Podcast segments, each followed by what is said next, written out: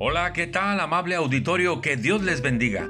Seguimos meditando en el primer libro de Reyes. Hoy corresponde el capítulo número 5.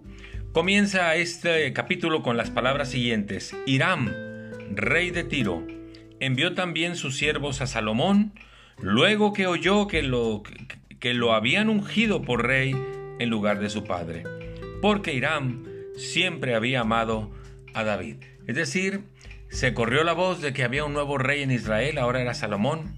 Hiram había sido amigo de David y decide enviar a sus siervos para felicitar a Salomón. Dice el versículo 2, entonces Salomón envió a decirle a Hiram, Tú sabes que mi padre David no pudo edificar casa al nombre del Señor su Dios, porque las guerras que le rodearon, hasta que el Señor puso sus enemigos bajo la planta de sus pies. Es decir, David había derramado mucha sangre conquistando, peleando, y desde luego había salido victorioso. Pero por eso Dios le había dicho, tú no vas a edificarme casa. Eso lo hará Salomón. Salomón está recordando estas palabras. Dice el versículo 4, ahora el Señor mi Dios me ha dado paz por todas partes, pues ni hay adversarios ni mal que temer. Qué bendición el legado que David le había dejado a Salomón. Por un lado, la buena reputación de su reinado, de su persona, de su ser, tanto así que Irán dice, yo amé a tu padre por la calidad de persona que era.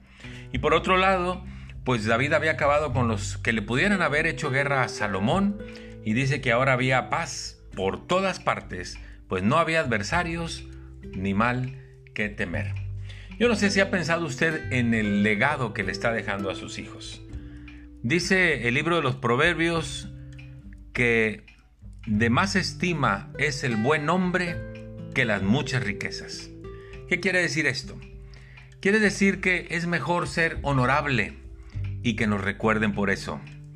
Quiere decir que tenemos que ser responsables de las tareas que se nos han encomendado o del trabajo que tenemos que realizar. Quiere decir que somos puntuales, que no hacemos quedar mal a la gente, que cumplimos lo que prometemos que vivimos como servidores del Señor, como amantes del Señor y como servidores para el ser humano, para el prójimo.